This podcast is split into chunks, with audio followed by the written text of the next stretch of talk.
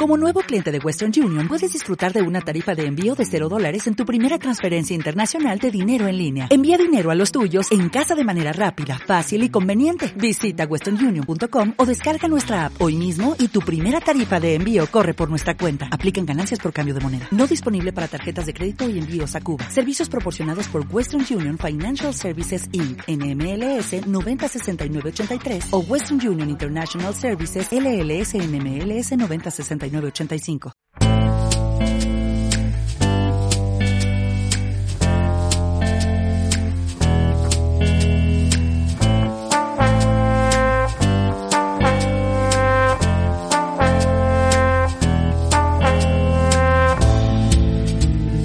Hola, hola, bienvenidos al Elipsis, un espacio en conjunto con Oscar Silvestre que me acompaña desde el otro lado de las antenas del señor Carlitos Slim.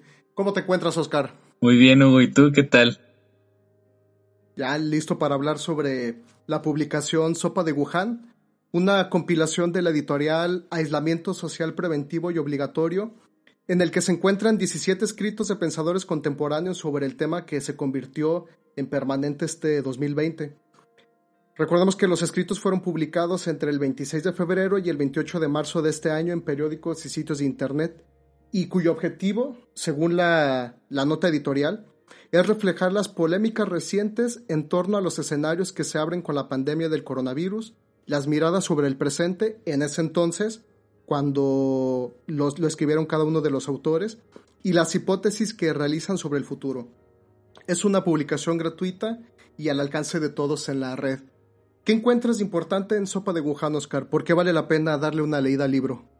Bueno, primero, este, por ahí escuché un rumorcillo de que eh, la persona que compiló esta, esta información, estos ensayos, que también son publicaciones este, periódicas eh, de algunos filósofos o filósofas, eh, por ahí tuvo como problemas legales en torno a ello, ¿no? ¿Después de la publicación? Sí, quizás no tanto por la autoría, más bien fue por el nombre que le puse, que parecía ser algo discriminatorio, ¿no?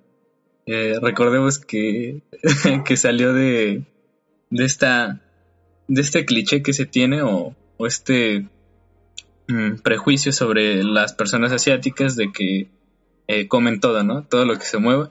En este caso se especulaba mucho sobre eh, que, que, la pandemia ocurrió debido a, que una persona en Wuhan se comió un murciélago, que está como en, en, tela de juicio, ¿no? O sea, no se sabe de bien a bien este, si fue un murciélago o si fue este otro tipo de animal, pero pues lo que sí es, que, que sí refleja un poco eh, un tono despectivo. Pero fuera de eso, pues está bastante... Fíjate que... no, continúa, continúa. Fíjate que retomando eso que mencionaste del aspecto discriminativo, hay, hay una, voy a citar textualmente a, a, Tedros, el director de la OMS, cuando le preguntaron que por qué se llamaba COVID-19 y él decía, teníamos que encontrar un nombre que no se refiriera a una ubicación geográfica, un animal, un individuo o un grupo de personas, y que también fuera pronunciable y relacionado con la enfermedad. Porque tengo entendido que en un inicio, la, en lugar de llamarse COVID-19, iba a llamarse COVID, COVID de Wuhan o coronavirus de Wuhan. Entonces fue una intervención importante de, pues, de esta estructura de la, de la, de la ONU, la OMS, el mencionar, el, colocarle este nombre a, esta enfermedad, evitando que hubiera algún acto discriminatorio hacia esas personas. Si te acuerdas, en, en marzo, abril, tú veías a cualquier persona asiática y no es por agraviarte, pero este, eh, las volteaban a ver como con miedo, ¿no? Entonces, si, si se seguía el estigma de, de, de por sus, sus, rasgos faciales relacionarlos con Asia y por lo tanto al, al inicio de, de, de, la epidemia y que ellos sí o sí eran portadores simplemente por tener esas expresiones faciales, pues bueno, el nombre iba a ser algo que los hubiera marcado por muchísimos años a, a solamente esa, esa comunidad. ¿Cuál, ¿Cuáles fueron de los escritos más importantes para ti en, en esta publicación? Pues principalmente los que me llaman la atención son los de eh, Slavov Žižek, eh, que es este autor esloveno, es muy, es muy popular, yo creo que actualmente más que un filósofo es un artista pop. Creo que por ahí tuvo un, hace, hace tiempo tuvo un debate con este señor, que Jordan Peterson. Eh, fue, se supone que fue el debate del siglo. Yo la verdad los, eh, ¿Quién, declaras, ¿Quién declaras como ganador en ese debate? Eh, claramente a Gigi, pero la verdad es que no coincide. Este, creo que hay mucho por hablar, ¿no? Y aparte, Peterson creo que quedó muy corto para, para este, para esta contienda, ¿no? Quizás si lo hubieran puesto a... crees que fue una, crees que fue una barrera el idioma? No, no, este, Zizek habla bastante inglés, de hecho tiene varias publicaciones en inglés. Lo habla muy chistoso, pero sí, este, sí, este, sí se rifa, ¿no? No, lo que pasa es, bueno, a mi, a mi parecer, este, Peterson es, este, más un, como lo llaman, como lo llamamos aquí, no es como un intelectual orgánico, pero está en función a ciertas ideologías un poco más conservadoras. Y bueno, pues ahorita no sé si ya salió de su tratamiento por tener adicción a algunos fármacos, de, los que tanto renegaba, pero bueno. Y, eh, ¿qué más? ¿Qué más? Bueno, los que me interesan un poco más son los postestructuralistas. Eh, antes de, que nos este, vayamos por otro lado, creo que sería bueno eh, denotar que es este, el postestructuralismo, que es una corriente filosófica. Muchas de ellas sale de, Francia y por ahí encontramos a Michel Foucault, Jacques Derrida, este, Gilles Deleuze y actualmente la continúan autores, autoras como Paul Preciado, este, Judith Butler, Giorgio Agamben, este, Rancière y pues varios de, las personas que mencioné están ahí dentro del, de la publicación, ¿no? El caso de Judith Butler, de Giorgio Agamben, que es quien inaugura el, texto. Eh, también está este señor chinito que, me cae muy bien. No es chinito, es este coreano. Eh, Surcoreano, sí, Bin Chul Han. Eh, tiene muy buenas publicaciones por ahí si, la, si las quieren leer, eh, como La Sociedad del Cansancio, eh, también la psicopolítica y cosas así. Y de hecho hay como cierta contienda entre el escrito de, de y el escrito de Byul Chulhan. Tratan este, temas parecidos, pero de forma, de una perspectiva un poco contraria. ¿no? ¿A ti cuáles este, te han llamado la atención? Para mí uno de los principales fue, fue los de Byung-Chul Han. Yo creo que pues por mi formación o, mi profesión tecnológica, el que él comienza a hablar de aspectos como el análisis de datos, la inteligencia artificial y cómo, pues bueno, cómo estos estaban, están siendo una oportunidad para Asia, a diferencia de Europa cuando escribió ese, ese artículo. Y el, el, yo creo que el artículo que más me gustó fue la emergencia viral y el mundo de mañana en donde inicia con la frase, el coronavirus está poniendo a prueba nuestro sistema. Si esa sola frase la analizamos en México, ¿qué crees que podamos probar en, nuestro sistema? Cuando dentro de, de nuestros servicios de salud, pues bueno, como efectos del sexenio pasado, se inició la construcción de nada más y nada menos que 307 hospitales, de los cuales algunos de ellos fueron inaugurados y de los 307 ninguno se concluyó la obra, ni muchísimo menos fue, eh, fueron puestos en funcionamiento. Entonces, ¿cómo nos hubieran servido esos 307 hospitales en este momento para atender el tema de la, de la pandemia? Dentro de, nuestros, de nuestro sistema de salud, ¿qué más podemos probar? Si tú revisas las estadísticas o los datos de algunas de las universidades, hay universidades que hace 30 años tenían una matrícula de cerca de 500 estudiantes de medicina y hoy en el 2020 la matrícula de 500 se redujo a 120 estudiantes cuando lo lógico es que debió haber aumentado. Y, ya ni nos metamos en el tema de los especialistas donde hay un déficit que yo creo vamos a cubrir hasta pues por lo menos dentro de seis años y tenemos hospitales, uno de ellos creo que eh, está en Yucatán, hospitales públicos que atienden partos y no, y no, y no hay pediatras. Entonces, esos efectos de, de, la pandemia del coronavirus son los que está poniendo a prueba el sistema actual que nosotros eh, colocamos. Entonces, a mí me gusta mucho la publicación de, Sopa de Wuhan porque pues es una... Son diferentes perspectivas de, de, como lo mencionaste, pensadores contemporáneos y cada uno de los autores, al ser de geografías distintas, narra las problemáticas que en ese momento se estaban desarrollando en, en su contexto.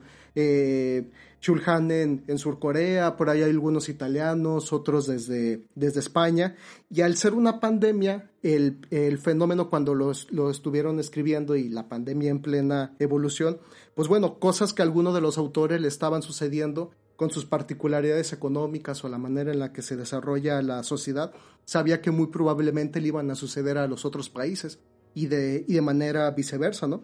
Entonces, eh, otra de las cosas que me gustan mucho, pues son las hipótesis que formulan y el debate que sucede entre ellos sobre el futuro de la pandemia a nivel social, político, económico, en donde Shulhan, por ejemplo, dice, eh, si sé que está equivocado en esto, esto y esto, cuando marca que el fin de la de el, el, coronavirus es el fin del capitalismo cuando realmente esto lo pues lo, lo ensalza no entonces eh, es esa publicación de la emergencia viral y el mundo de mañana que en un inicio pues fue redactada y publicada para el periódico El País me gusta porque el, el inicio es la preocupación que él tiene ante la nula atención del uso de herramientas de inteligencia artificial que tiene Europa.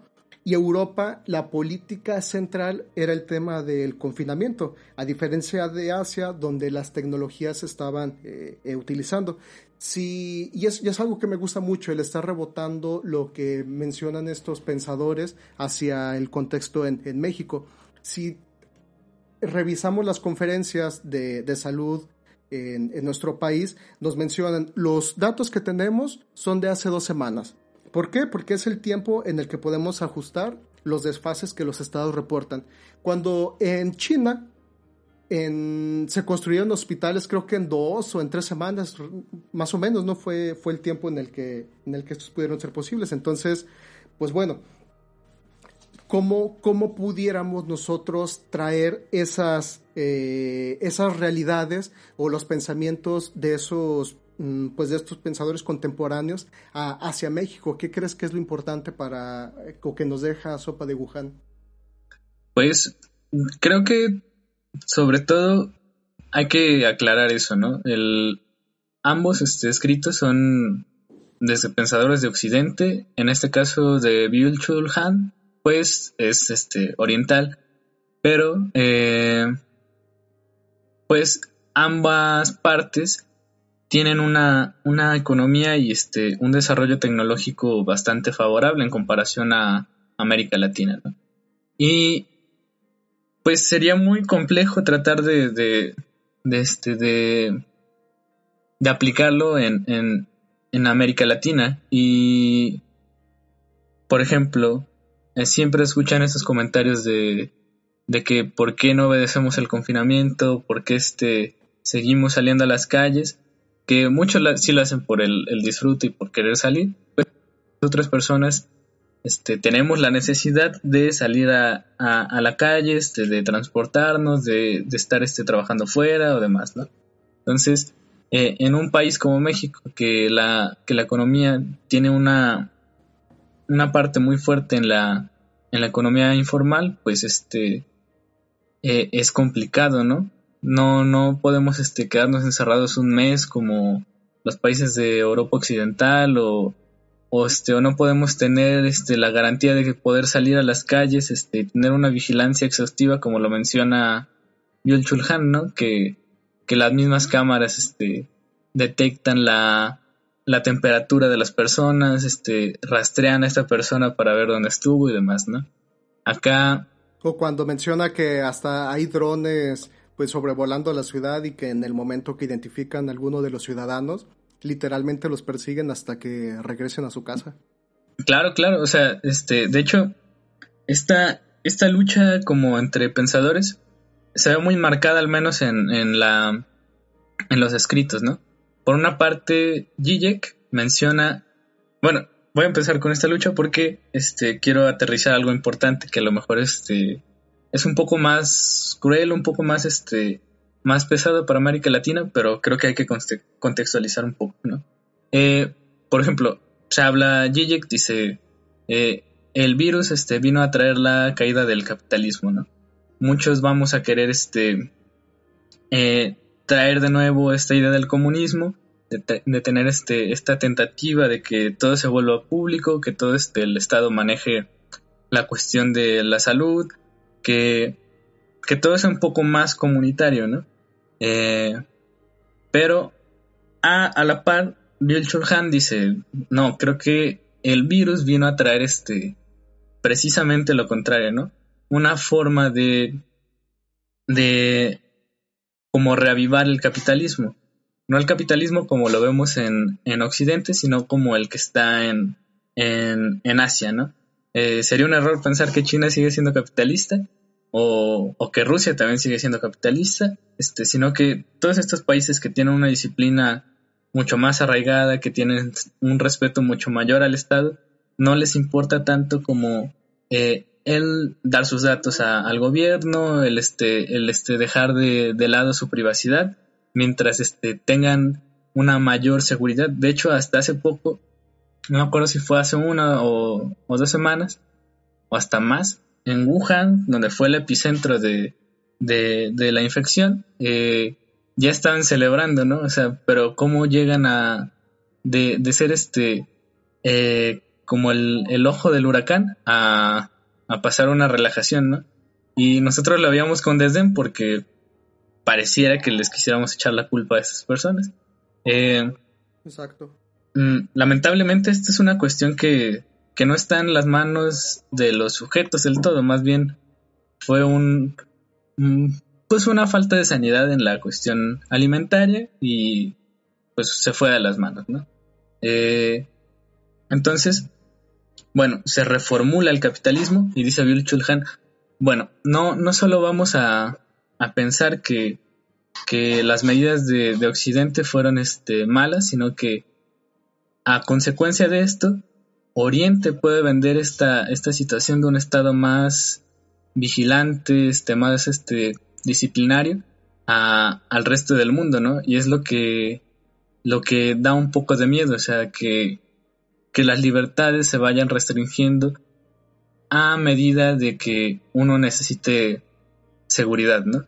Y eso bien lo plantea este, en la invención de la pandemia eh, Giorgio Agamben, él es este italiano, dice, bueno, eh, los estados crean este, esta necesidad de seguridad por ende, desarrollan este estado de excepción donde eh, el mismo Estado ya tiene facultades que antes no tenía, como la militarización y demás, en este caso la vigilancia a través de dispositivos electrónicos, eh, y nos ofrecen este, mejores medios para cuidarnos. ¿no? Y esto no quiere decir que no exista la pandemia, más bien que se aprovechan las situaciones para, para echárnoslas encima.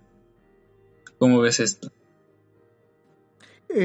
nada más para, para aclarar, Sisek y Gigi es solamente una cuestión de pronunciación. Sí, sí, sí. O sea, ¿se supone? Bueno, porque yo, yo digo Sisek y tú para estar en el, en el mismo canal. Sí, sí, sí, Esa parte que en, en, el debate, y eso es algo que me gusta, o sea, no, no, no están todos alineados a, a una misma visión, sino logran poder entregarnos a nosotros las diversas eh, eh, pues bueno, perspectivas, ¿no? Hay una disculpa que va pasando el, el panadero con el pan, pero bueno, son cuestiones de, de la pandemia.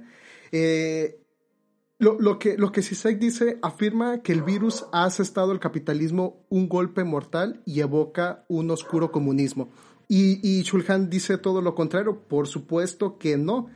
Lo que sucede es algo que ya habías mencionado, el Estado policial digital es un modelo de éxito que ahora China y todos estos eh, países autoritarios van a poder exportar hacia, hacia, los, eh, hacia estos países de, de, Occidente. Recordemos que en China hay nada más y nada menos que 200 millones de cámaras de vigilancia. En, en México somos alrededor de 120 millones de, habitantes. Entonces, para poner en, en, en perspectiva de de los números que nosotros estamos hablando. Toda esa infraestructura digital para la vigilancia que antes estaba pues eh, sujeta a, otros fines, ahora se pone a disposición de la pandemia. Una cosa que también me gusta de, de, Shulhan son las ventajas que coloca de Asia frente a Europa. Uno de ellos es que estados como Japón, Corea o China, al tener una mentalidad autoritaria, que pues viene de su tradición cultural, el, confucianismo, las personas son menos, son menos renuentes y más obedientes que en Europa. Si, si tú recuerdas hace uno o dos meses, creo que fue el mes pasado, donde había protestas en Alemania, en España, creo que también en Italia, eh, protestando ante el uso del, cubrebocas, estos disidentes ciudadanos que se, se congregaban para exigirle al, al, al, Estado la cancelación de esa, eh, pues, ¿cómo podemos llamarlo? Indicación de que utilicen este, este, eh, las mascarillas para prevenir el, el, el, contagio. Entonces, son perspectivas que va, que va colocando. La otra es, es justamente lo que hablamos, ellos apuestan por una fuerte vigilancia digital y desde el momento en el que tú entras o llegas en un avión a, cualquier país de Asia, ya está siendo rastreado a través de estos, eh, estas cámaras de seguridad y cualquier actividad que tú hagas de manera pública sí o sí va vinculada a tu identidad digital para poder otorgarte un score y algo que pues pudiera ser de, serie de Netflix, realmente es algo que pasa en, en China. Las personas tienen un, un score para poder ir evaluando las diversas actividades que realizan día a día, si, si las personas adquieren frutas, productos para hacer ejercicio, viajan en transporte público a determinadas horas, sus actividades recreativas son en el gimnasio o en, cualquiera de estos espacios sanos, pues bueno, su, su score va aumentando y eso les otorga beneficios en el sistema financiero, a nivel gubernamental en algún tipo de, de programas, pero si tú haces lo contrario, adquieres bebidas alcohólicas, eh, asistes mucho a, a bares, tus, los periodos en los que sales al espacio público pues eh, son fuera de, de, horarios laborales o muy noche, estos scores van bajando y por lo tanto pueden llegar a excluirte de ciertos programas. Eh, los bancos te, te, otorgan tasas de interés muchísimo más altas porque pues ya hay una desconfianza hacia ti, las actividades que, que tú realizas. Entonces, esta vigilancia digital es la que Chulhan dice, bueno, pues es lo que podemos ahora nosotros eh, exportar. ¿Qué ventajas observas en México o qué desventajas se hacen visibles frente a lo que señala Shulhan en Europa versus Asia, pero desde la perspectiva en, en, México? Eh, una vez más, o sea, específicamente lo que Shulhan nos, nos menciona, ¿cómo lo podemos traer a nuestro país? ¿Qué es lo que podemos rescatar? Pues, digo, yo no veo una manera de, de traerlo. Y también me daría mucho miedo traerlo, o sea, no, no lo veo como algo tan tan viable para que, que lo podamos hacer. Eh, creo que tanto a los países latinoamericanos como los que están más apegados hacia el sur, también está en África. Eh, bueno, antes de eso, por ejemplo, todos estos procesos que hablamos sobre la policía cibernética, o más bien de la del Estado policial cibernético, eh, lo denominamos como un proceso pues biopolítico, ¿no? Sirve para que eh, la gente siga produciendo. La biopolítica es esto, es este el control o la disciplina sobre la vida de los sujetos para que haya una mejor producción, ¿no? Entonces, acá se controla que exista como una seguridad sanitaria efectiva y con ello este pues ya traeremos consigo que pues no sé a lo mejor marcas este internacionales o, o productoras internacionales sigan este funcionando tal cual no como siempre ha pasado. Eh, creo que en México y en América Latina en África en países este de, de Asia del Sur eh, lo que quedan son procesos eh, necropolíticos, es decir, este ya no, ya no hay como una preocupación sobre, sobre la vida de los sujetos, más bien este se está orillando a la gente a que a que muera, ¿no? Mm, ¿Y cómo podemos este, afirmar este tipo de cosas? Bueno, eh, se supone que actualmente las aumentó el número de personas que migran hacia Estados Unidos, ¿no? Eh, existen todavía las caravanas este, de, migración desde Centroamérica, que, que, fue como todo este, un, una polémica el, el, año pasado y están vigentes en este, en este contexto de la pandemia. ¿Por qué? Porque este, se busca el, el vivir este, a, a, costa de cualquier cosa, ¿no? Ya está el límite en el que uno ya fallezca, ¿no?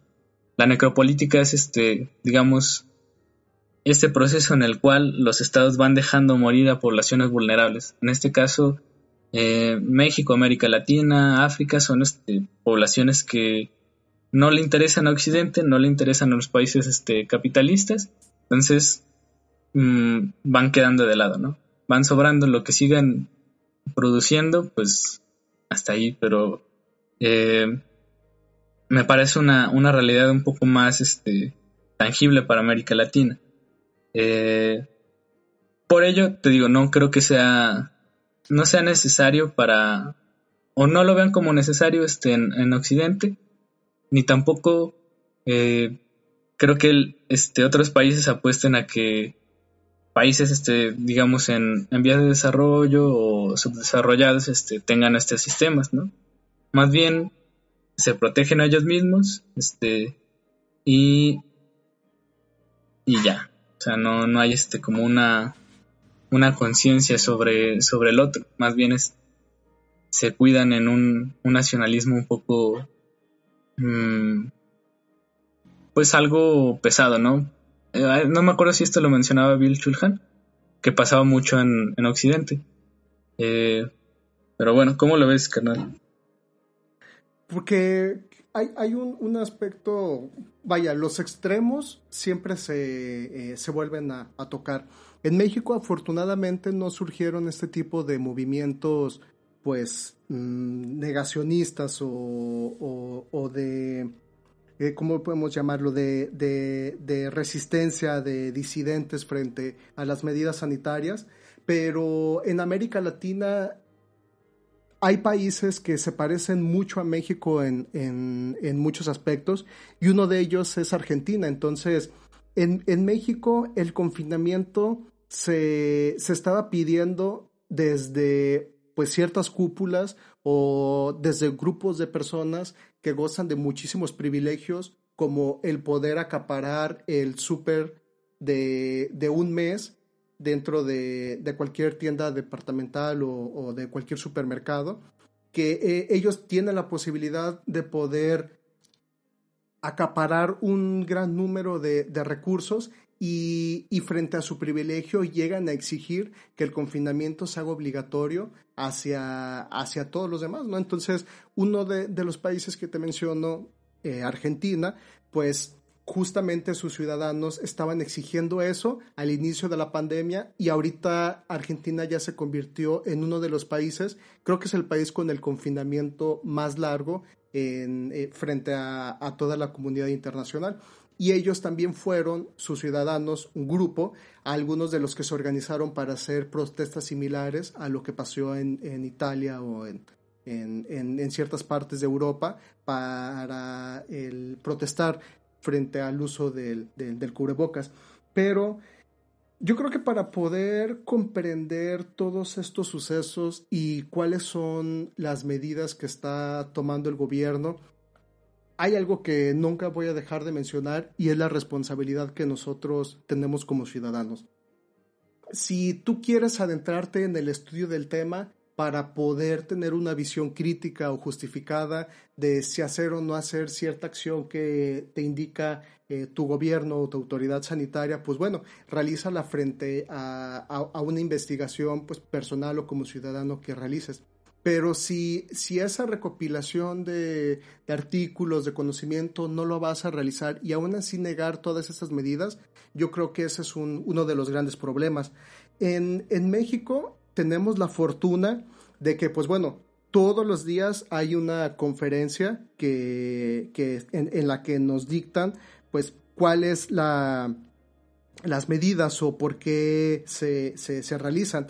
Y este mecanismo de persuasión en, en, México para el manejo de la pandemia, pues es importante tal vez mencionarlo en, en, este episodio, porque es el inicio de la comprensión del por qué se toman las acciones para entender los resultados que tenemos actualmente. Ya te mencionaba todo el déficit que tenemos en nuestro, en nuestro sistema de salud. Y esto no lo comento para evaluar si la estrategia es correcta o no, sino que afortunadamente y gracias a este proceso de comunicación que se está realizando, efectivo o no, eso ya es a, consideración de, cada uno, por lo menos tenemos los datos del por qué se están ejerciendo estas, estas acciones. Eh, si yo a ti te preguntaría, ¿Quién es el sujeto hacia el que son dirigidas las acciones de control y prevención de la, de la epidemia? ¿Tú quién crees que sea en México el sujeto hacia el que estas medidas se, eh, se enfocaron? Pues realmente no sé si es un sujeto como tal. Más bien se han tomado como ciertas este, precauciones, ¿no? digamos, el, la propuesta de, del gobierno nacional no buscaba coartar o limitar este a, los sujetos, ¿no? Como pasó, por ejemplo, en, en, Europa, este, sino fue tomar medidas que no violentaran los derechos humanos, ¿no? De los sujetos. Eh, por ello es que de pronto se torna o se ve que que en, ciertos lugares este, la gente no, usa cubrebocas o, o, la, temperatura se toma en la muñeca y no en la frente. O sea, hay como cierto respeto a la autodeterminación de, de cada sujeto, ¿no? Entonces, más bien, este, se restringieron algunas unas medidas, pero ninguna fue obligatoria, ¿no? Eh, no sé, te digo, la verdad es que eh, es un modelo muy distinto el que usó al menos México en comparación a, a, otros, otros países. Pero para hablar de si iban dirigidas a un, a un sujeto en particular, este, pues hablaríamos tal cual de, de la sociedad, ¿no? Y, y cómo esta tomó ciertas precauciones o no de acuerdo a, sus necesidades. A diferencia. Y es que eso es, eso es importante, yo creo aquí eh, eh, recalcarlo, porque creemos que el sujeto al que, se, al que le fueron dirigidas las acciones para el control y prevención fueron las personas. Y tomando en cuenta el contexto en México y lo que mencionan las autoridades, fue hacia los espacios público, público y privados. ¿Por qué?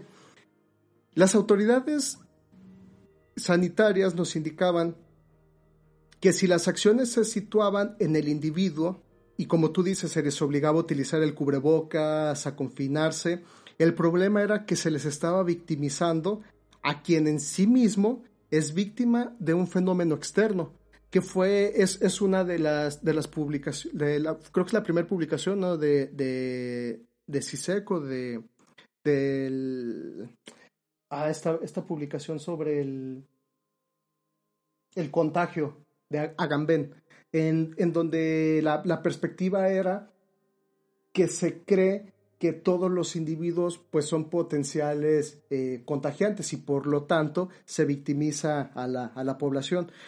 Las medidas de control epidémico que en México se aplicaron, pues bueno, fueron diseñadas para que el sujeto de la acción fueran los espacios públicos que determinan las razones por las que las personas se congregan en estos espacios. Entonces, no es eh, las acciones en México, y, creo que lo podemos evaluar, no se dirigieron hacia las personas, sino hacia estos lugares en donde las personas se, pues se congregan.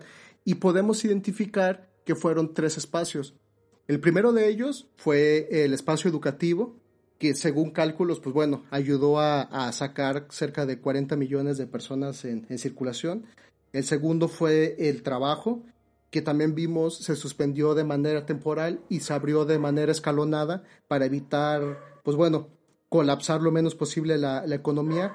Y el tercer espacio que, eh, con, el cual se, se, trabajó, pues fue el de recreación, que son todos estos parques, iglesias, plazas y demás. Con esto, y ligándolo a nuestro podcast anterior, podemos ver que se tomó en cuenta las grandes desigualdades que existen en, en nuestro país, porque la coerción o la fuerza pública, que es como pudo haberse logrado una modificación pues favorable hacia el comportamiento de, la epidemia, hubiera sido contraproducente. En, en, México vemos pues graves violaciones hacia, hacia los derechos humanos, como lo, vimos con Giovanni, si es, Giovanni, López. De, de, de Jalisco, en, en donde esta historia de, o esa trayectoria de abuso de la fuerza pública y violación de, los derechos humanos, imagínate lo que hubiera pasado en México si estas medidas coercitivas se hubieran utilizado a la fuerza pública. Claro. imaginemos el escenario. Giovanni fue uno. Y eso que la medida no fue implementada. Si la medida hubiera sido implementada y más con la polarización que hay en, en nuestro país, yo creo que el escenario en México hubiera sido muy, muy desfavorable. Entonces, son, son aspectos importantes a analizar en México frente a Sopa de Wuhan, porque a diferencia de, de los países asiáticos y europeos, en México el sujeto hacia el que se le aplicaron las acciones de control y prevención de la pandemia no fue el individuo, como sí fue en Europa y en Asia en México fue a los espacios públicos, pues producto de esta desigualdad. Y creo que tú debiste haber visto en, Facebook o en, periódicos los cartones donde había una señora eh, en una ventana con pues muchísimo rollo de papel higiénico cuando el, coronavirus causa gripa, no causa diarrea, y, y volteaba a ver hacia abajo a un señor que iba creo que empujando como un, una bicicleta con tamales, ¿no? Entonces, marcando ese privilegio de quienes sí pueden tomar esas medidas coercitivas o de confinamiento y quienes no, no son posibles, pues por la situación en la que viven. Y aún así, que en, en, México, a nivel federal, pues no se utilizó esta medida de, coerción. Hubo estados como eh, Nuevo León, que modificó su código penal para poder encarcelar o, cobrar multas, creo que de hasta 50 mil o 60 mil pesos, a personas que, pues, estén en la vía pública y ellos, eh, o sabiendo ellos, que eran positivos a, a COVID-19. Entonces, pues son pequeñas muestras de cómo si el uso de la fuerza pública se hubiera realizado, hubiera habido más casos como Giovanni, hubiera habido más casos de reformas a los códigos penales como hubo en Monterrey y, e insisto, el escenario hubiera sido completamente distinto y muchísimo más desfavorable al que, al que tenemos hoy en día. ¿Tú por qué crees que en, en México no hubo tanta protesta y oposición como si hubo en Europa? Que fue una de las, de las preguntas que hace eh, Giorgio Agamben. Él estaba escribiendo esto en febrero, pero decía, ¿por qué en Europa no se está eh, pues haciendo este tipo de protestas hacia las medidas de confinamiento que confirmamos fueron tres o cuatro meses después, pero en ese momento no, no sucedieron? ¿Crees que faltó algo de unidad en México? ¿Falta un, un liderazgo en el país?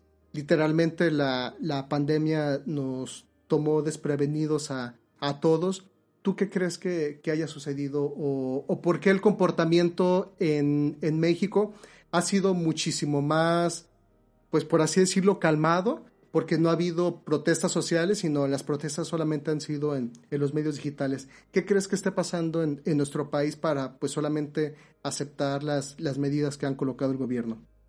Bueno, es que precisamente es eso, ¿no? No hay un sujeto mm, tal cual, ¿no? Más bien este, se normaron ciertos espacios y eh, por otra parte siento que los eh, que estas protestas que, que, existen en Europa o, o, no sé, supongo que también en parte de Estados Unidos deben de haber, eh, resultan más de una tradición, eh, digámoslo, de una ideología liberal, ¿no? Eh, sobre todo en este tenor en el que, bueno, están viendo que, que una de, sus principales este, eh, mm, derechos está siendo violentada, ¿no? O al menos así lo ven, ¿no? Que es la libertad. Eh, el no poder este, tener una determinación sobre lo que puedes o no hacer, o con quién estar, o quién, con quién no estar, o qué usar o qué no usar, eh, pareciera una, una cuestión un poco dramática para este contexto europeo. Pero en, en la situación de México es que, por ejemplo, dice la, la, la OMS que, que recomienda no tener como principal mecanismo de, de acción este, para protegernos los, los confinamientos, ¿no? Pero el caso de México, no sé, supongo que también en varios este, lugares de Latinoamérica, este confinamiento no ocurrió tal cual, ¿no? Como lo, lo habíamos dicho, este, la gente sale a la calle a trabajar todavía, la gente sale este, a transportarse de un lado a otro. Entonces, eh, no hubo un confinamiento porque las medidas este, económicas no, no eran propicias para, para una cuestión así, ¿no? En Europa, pues sí, o sea, quizás este, aún tienen como estos, esta, mm, ¿cómo se dice? Este privilegio, ¿no? En el que pueden encerrarse un mes, dos meses y pues todo sigue relativamente bien. Acá en México no pasa de esta manera. Eh, por eso te digo, es un proceso necropolítico. Aunque eh, si hubiera pasado, creo que se hubiera replicado el mismo caso que ocurrió en Jalisco, ¿no?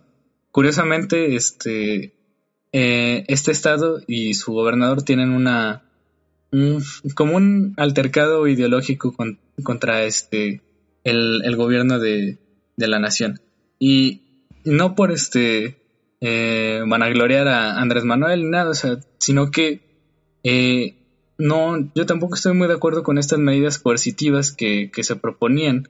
Y el resultado fue este, o sea, que, que existieran estados de excepción, lugares en donde se pudiera, se pudiera reformar este, la constitución, lugares donde la policía tuviera pretextos para este, violentar a los sujetos que no tuvieran cubrebocas o que no tomaran las medidas solo por, por cuestiones como de seguridad este, eh, sanitaria, ¿no?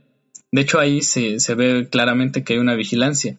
Y, y, no solo existe esta vigilancia en torno a la policía, sino que los mismos sujetos comenzamos a ser eh, estos grandes hermanos, ¿no?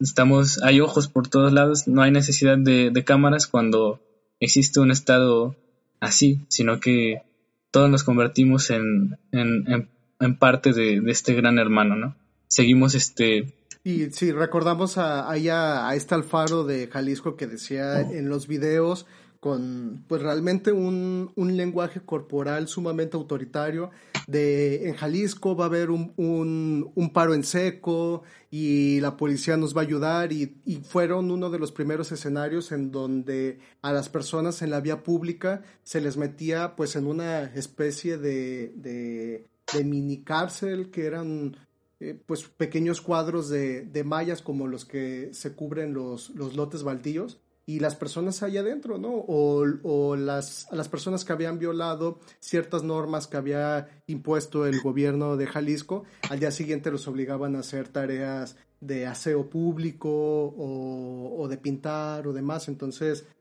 yo creo que fue una, una de las muestras de lo que pudo haber pasado en nuestro país. Claro. Y, o sea, es lo mismo que dice este Agamben al, inicio, ¿no? De, te damos seguridad, pero te restamos libertad. Y, y pues no es que esté mal, bueno, o sea, también este, son un, algunas protestas un poco más conspiranoicas, ¿no? Esto de, de que el cubrebocas este, te intoxica porque estás este, inhalando dióxido de carbono o que este, te matan las neuronas con, con un este con un termómetro que usa, que usa baterías AA. O sea, creo que, que sí, este, uno está en su derecho de, apostar por, por las libertades o, o todo esto, pero siempre hay que ver también esta cuestión de manera un poco más crítica, ¿no? Ya ves este, que han salido varios defensores de esto, como Patti Navidad o Miguel Bosé. Que, bueno, no, sé qué, qué, tantos estudios tengan, pero pues qué chistoso, ¿no? este... Pero el, el problema es que no es un caso menor, porque son pues figuras públicas que lo que pueden decir se convierte en ley. Claro, claro. Recordemos cuando Trump dijo a los médicos en una conferencia, pues si el cloro lo estamos utilizando para desinfectar superficies, ¿por qué no lo podemos ingerir? Él se rió y a las semanas empezaron a, haber casos en los hospitales de Estados Unidos de personas que habían llegado por, eh, por, por, tomar cloro. O, u otra de, de, lo que ha circulado mucho en México, el famoso dióxido de cloro.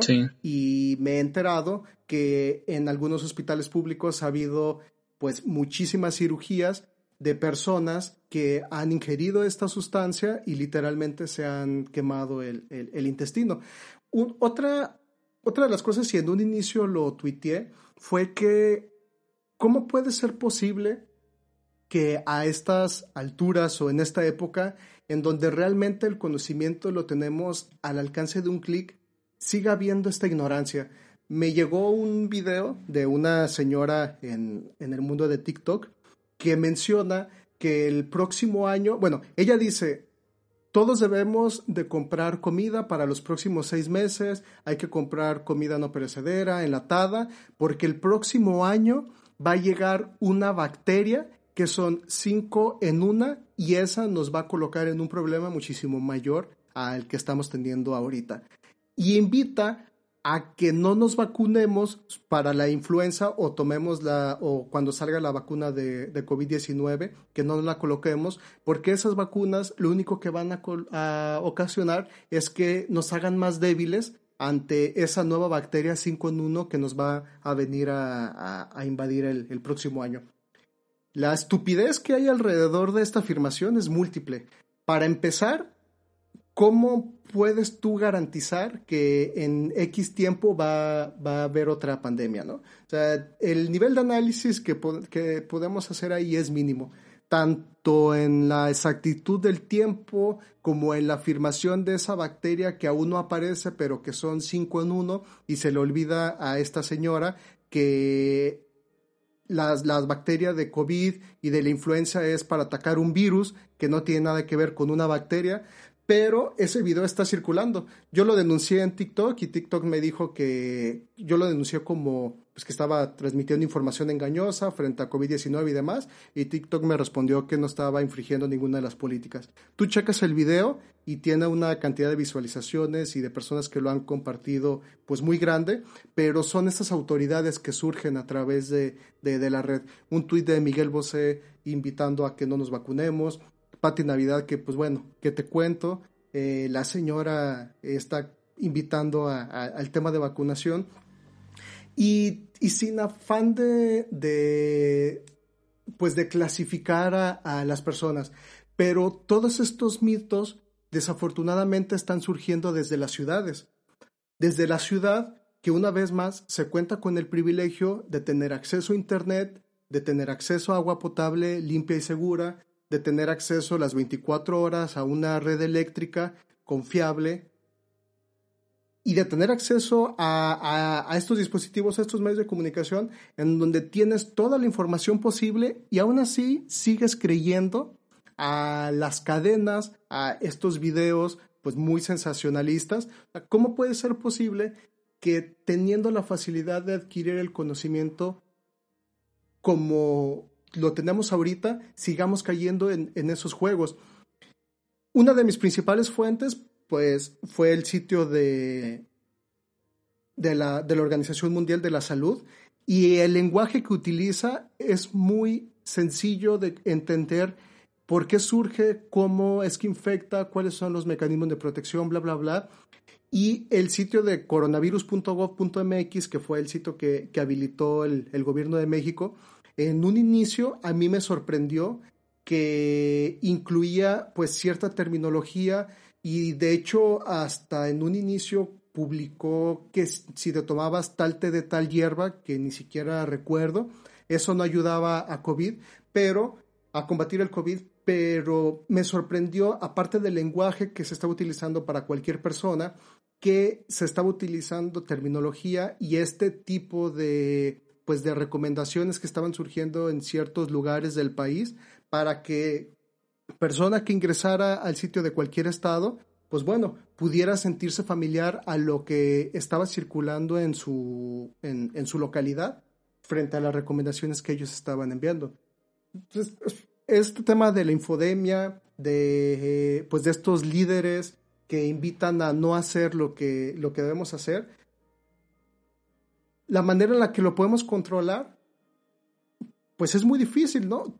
Pudiéramos decir que eliminen las cuentas de, Twitter, pero volvemos a caer a lo mismo. Eso sería tal vez una medida un tanto autoritaria y no nos pudiera garantizar que uno de los principales problemas cuando sucede una medida una vez es que muy probablemente eso puede replicarse en otro escenario y se puede convertir en un abuso. Por ejemplo, tú reprimes una, eh, una protesta, tal vez eh, pacífica o, un tanto violenta. Hablo de la represión, o sea, de replegar a que la policía responda también con violencia a una, a una protesta, pues bueno, eso abre pie a que a futuras protestas ya hay un antecedente de que eso puede suceder y sea otra vez en contra de la población. Entonces, ¿cómo poder combatir a estos líderes que van surgiendo si esas medidas que pudiéramos llegar a implementar, pues, para mitigar el impacto de, de lo que están publicando, esas medidas que se aplican hacia ellos después no se puedan combatir a la, a la, a la población. ¿Tú cómo crees que, que, que, se pudiera combatir a ellos?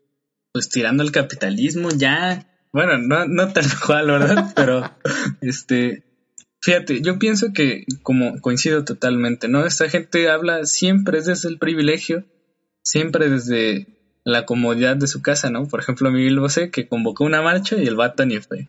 Pero no fue. Pero también que las empresas tengan esta noción de, ética, ¿no?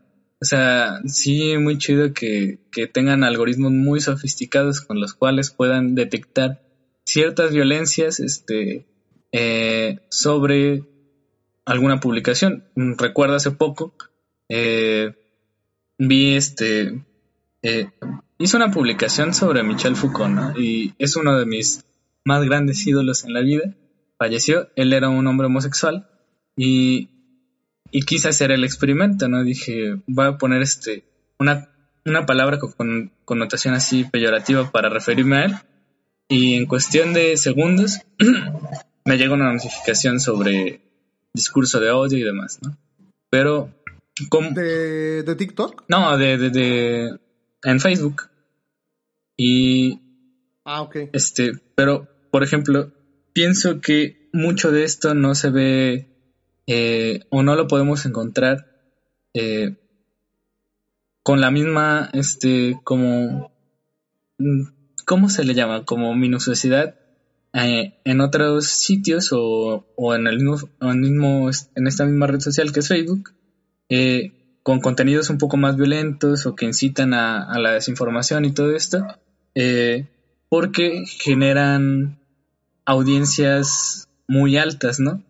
Y lo he escuchado miles de veces en varios, este, eh, en varias cuentas de TikTok que hablan sobre educación, sobre cuestiones como de, de biología, sobre medicina, sobre, este, cosas así, ¿no? Entonces, siempre hay quejas de respecto a, a cómo se manifiestan esta, estos representantes de, de, de ideologías un poco conspiranoicas. Eh, perdón por la gente que está patinando afuera, no sé.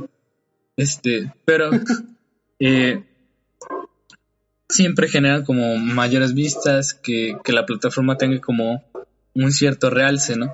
No solo pasa con, con estos medios, sino también en la misma cuestión de, de, de, otras, este, de otros capitales, ¿no? Mientras siga generando ganancias, mientras siga teniendo como una una valoración alta, pues no va a dejar este, va a dejar la ética de lado. Entonces tendríamos que exigirle a estas plataformas que, que sean cuidadosas con el contenido, pero de verdad es una, una cuestión bastante complicada y difícil, ¿no? De hacer.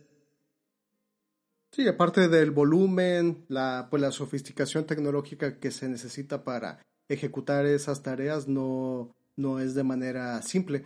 Pero bueno, recordando que al final las redes sociales funcionan a través de un algoritmo que te entrega aquello que tú quieres ver.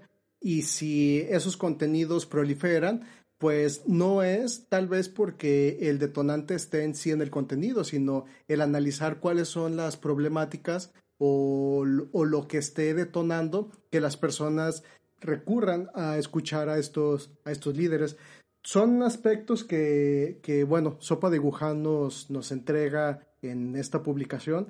Yo creo que es una lectura, pues tal vez no obligada, pero sí, valdré, sí vale mucho la pena el poder tomar alguno de, de los artículos. Es un, es un libro que no, no es necesario leerlo de, de principio a fin. Para aquellas personas que lo tomen, pues bueno, pudiera haber un artículo, a mí me, entre los que encontré, que pues simplemente no, o, no te interesan o, o, no es de lo que quieres estar leyendo en ese momento, tiene la facilidad de poder estar saltando entre cada uno de ellos y pues bueno, tomar lo que nos, nos, nos, nos serviría para pues poder construir un frente muchísimo más favorable frente a esta, a esta pandemia. Pues Oscar, muchas gracias por, por ser parte otra vez de este episodio y nos vemos para la próxima. Sí, muchas gracias. Este, pues solo quedaría recomendar también que hay que leer algunos autores este más de nuestro contexto. Eh, quizás este en otro momento sería sería bueno analizarlo. Por ahí creo que hay unos escritos de Enrique Dussel y creo que de Boaventura también y de un autor mexicano que que pienso que ahorita está al alza y que vale la pena leer es a David Pavón Cuellar. Entonces, por ahí tienen algunos textos de manera libre y que sería bueno consultar. Y pues sería todo de mi parte. Material para, para próximas emisiones. Yo creo que uno de los principales Dussel va a ser un, un tema obligado en este podcast. Sí, claro. Espérenlo. Pues bueno, Oscar, muchas gracias, te mando un abrazo. Igualmente, carnal, que estés muy bien.